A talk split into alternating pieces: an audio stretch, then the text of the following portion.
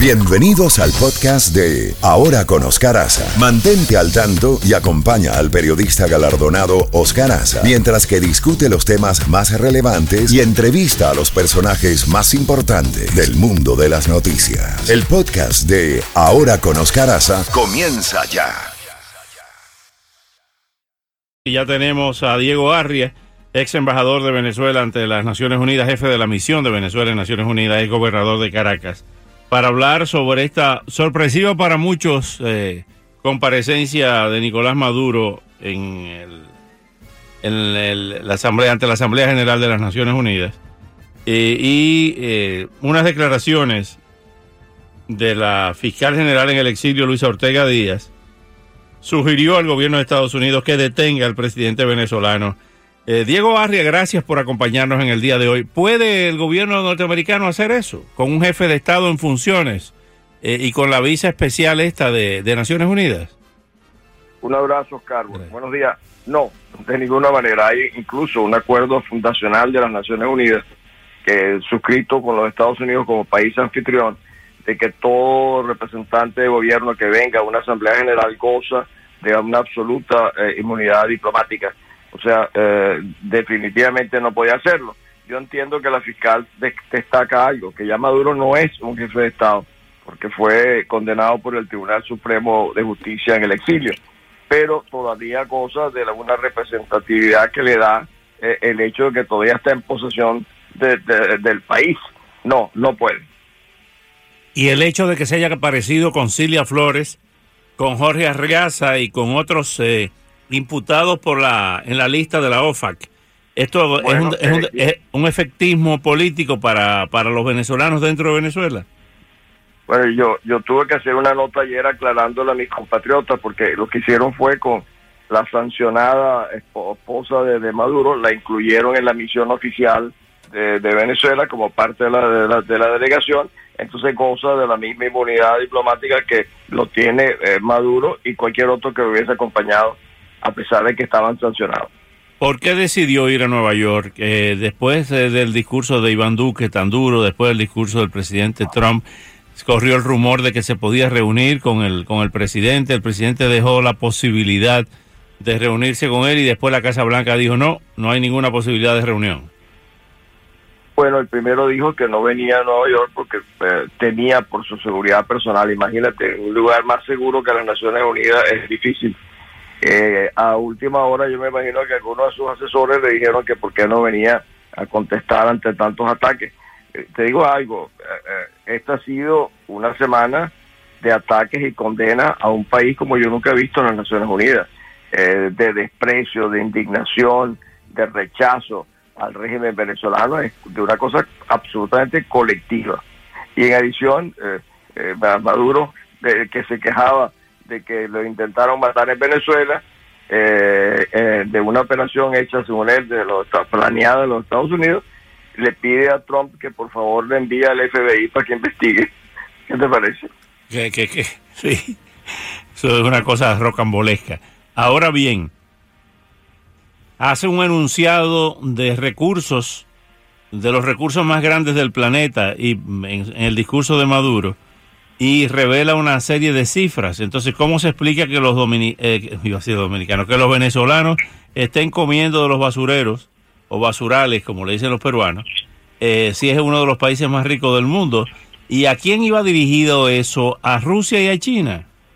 La, la, la, la evaluación o la, o, la explicación de los recursos eh, que tiene Venezuela. Pues fíjate, afortunadamente, Oscar, eh, ya en la sala eh, no vi a ningún embajador. Eh, primero la sala estaba casi totalmente vacía. por ejemplo, los Estados Unidos tenían, yo me imagino que era el asistente de un chofer o algo así. Ahí no habían embajadores, la sala estaba vacía.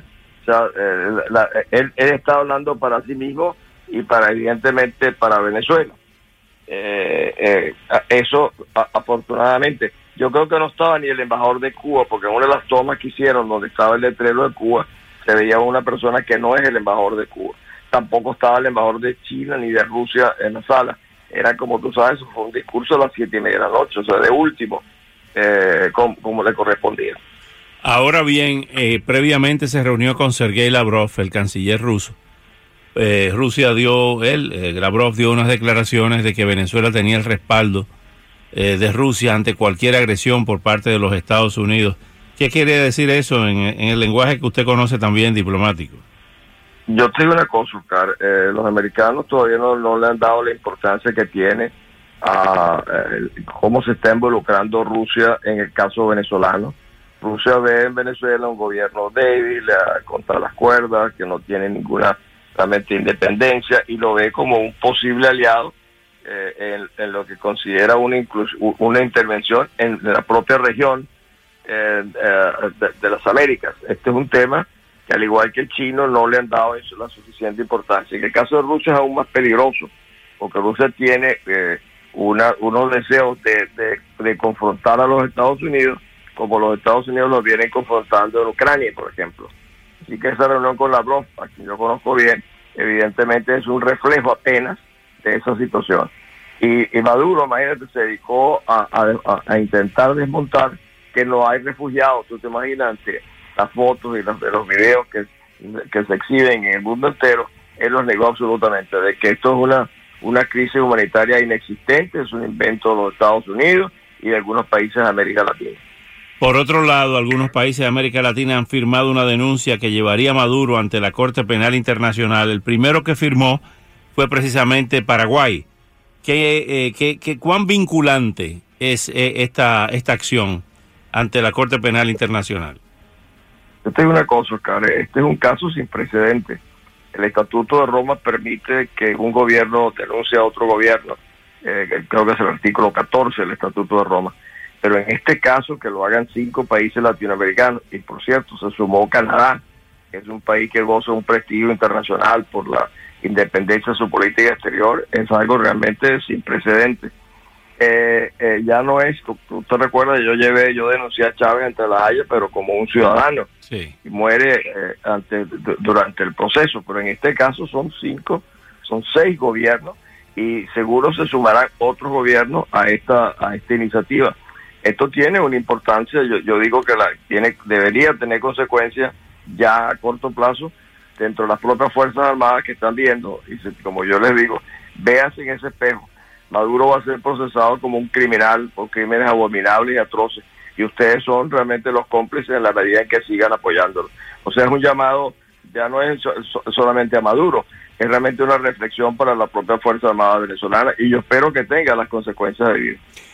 Hay algunos analistas con los que hemos estado conversando aquí en Miami y en Latinoamérica a través del teléfono, de que la oposición venezolana debe apretar el acelerador antes de las elecciones de Brasil y de México, porque si gana Haddad, el candidato de Lula en Brasil, y la toma de posesión el primero de diciembre de eh, Andrés Manuel López Obrador, eh, se van a envalentonar eh, los chavistas en el poder y se va a hacer más difícil para la oposición que haya un cambio de, régimen en, Venezuela. ¿Cómo ve usted este punto? Pues mira, este, no estoy tan seguro de la validez de la argumentación. Lo que sí, lo que sí estoy seguro es que mientras más esperemos, más venezolanos mueren todos los días, más venezolanos huyen del país de un régimen que los tortura, los persigue, los hambrea eh, y, los, eh, los hace morir por falta de medicina y por la violencia. De eso es lo que cualquier demora en este momento lo que hace es aumentar el sufrimiento de, mi país. Eh, en cuanto a México y Brasil, es un tema que será, eh, no, no jugarán un rol en ese, en, ese sentido de la importancia que estamos conversando. ¿Sale el gobierno de Maduro por presiones internacionales o sale con sangre?